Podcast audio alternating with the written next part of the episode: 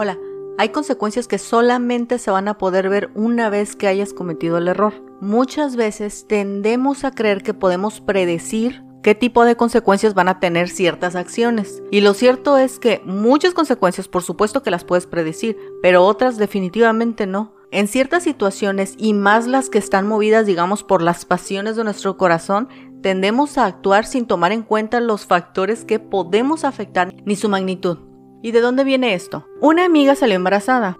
El punto es este. Ella siempre tuvo para ella misma ciertos sueños. Por ejemplo, ella se quería casar en un evento, ya sabes, habiendo adelgazado primero para ser la novia más preciosa de la historia. Ella quería pasar por esta situación donde su novio conoce a su papá, introduce a su novio a la familia, donde la familia va creando estos nuevos lazos con ella y su pareja y en un arrebato de su corazón salió embarazada y no estoy, no estoy diciendo nada en contra del, del embarazo, eh, por favor, no estoy diciendo nada en contra del embarazo, estoy hablando simplemente de las consecuencias.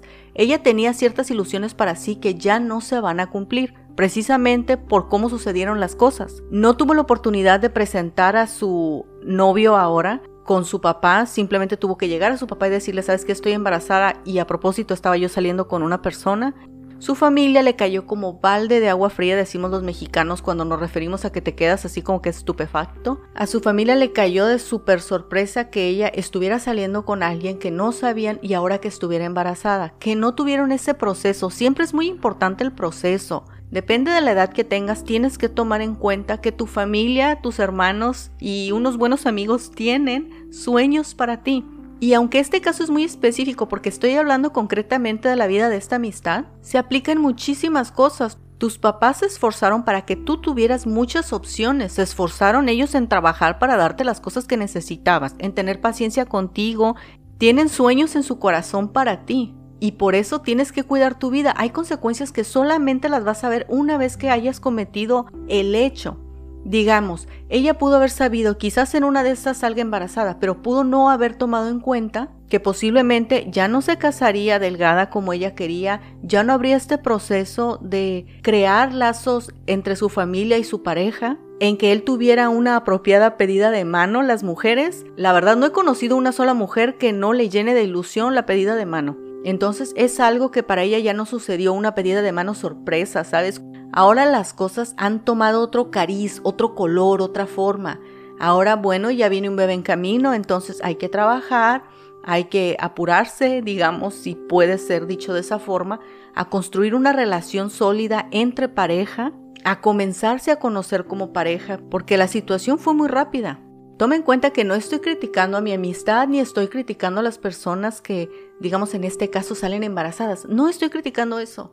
Lo único que digo es que tome en cuenta que hay consecuencias que nada más se van a ver una vez que haya sucedido el hecho. Y esto también te lo comenté en los episodios que son alrededor del 100. Cuando te contaba mi historia, yo te decía que antes yo era una persona muy soberbia. Entonces yo tenía esta narrativa interna de yo voy a hacer lo que yo quiera y voy a cargar con mis consecuencias, pero nunca se me ocurrió que una consecuencia podría ser la agorafobia. Yo creí que una consecuencia era le voy a caer mal a la gente, ni modo me voy a tener que abrir paso, puede que no tenga verdaderos amigos, o sea, yo creí que las consecuencias nada más iban en ese rango. Jamás creí que tanta presión emocional me hubiera podido ocasionar algo así. O por ejemplo, cuando los papás se divorcian, los hijos sufren ciertas consecuencias que los papás luego no se pueden percatar y solamente se dan cuenta en el momento en el que las cosas van sucediendo. Ciertamente tu vida no la puedes ver como una lupa viendo qué decisión vas a tomar y a qué consecuencia te va a llevar, pero sí, por ejemplo, debes conocer tus debilidades, cuáles son tus arrebatos del corazón, en dónde tienes tu mente, qué visión tienes para ti. Así te puedes dar una idea de el tipo de decisiones que tienes que tomar que te van a acercar a donde quieres y el tipo de decisión que te puede arrebatar de lo que quieres. Créeme que una mala decisión es capaz de arrebatarte los sueños de tu corazón, aún los más preciados.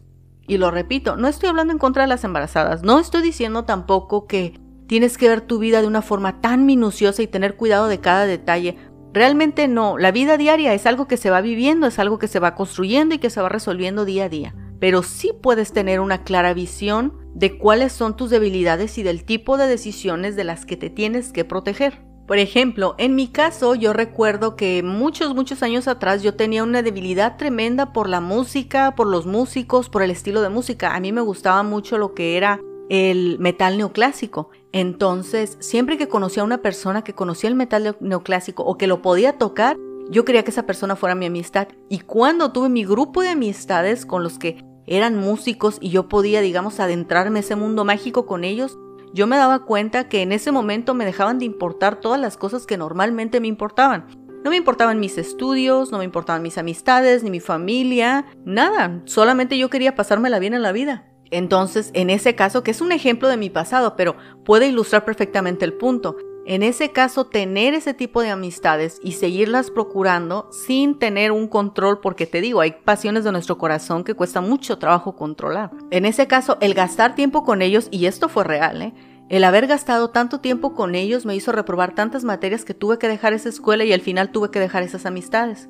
La mayoría de mis amistades tenía control sobre sí mismos, así que ellos se quedaron en la escuela y terminaron su carrera, yo no, yo me tuve que cambiar de escuela, no lo pude controlar, pero eran consecuencias que yo no podía ver en ese momento, pero aún estaban. Así que recuerda, hay consecuencias que no vas a poder ver hasta que cometas el hecho. Por eso trata de balancearte y como decía el episodio anterior, hay que hacer el esfuerzo por conocernos un poquito más porque a veces tenemos este tipo de respuestas automáticas que nos pueden llevar a cometer errores, ciertamente. Y para esto, trata de calibrar el tipo de persona que eres.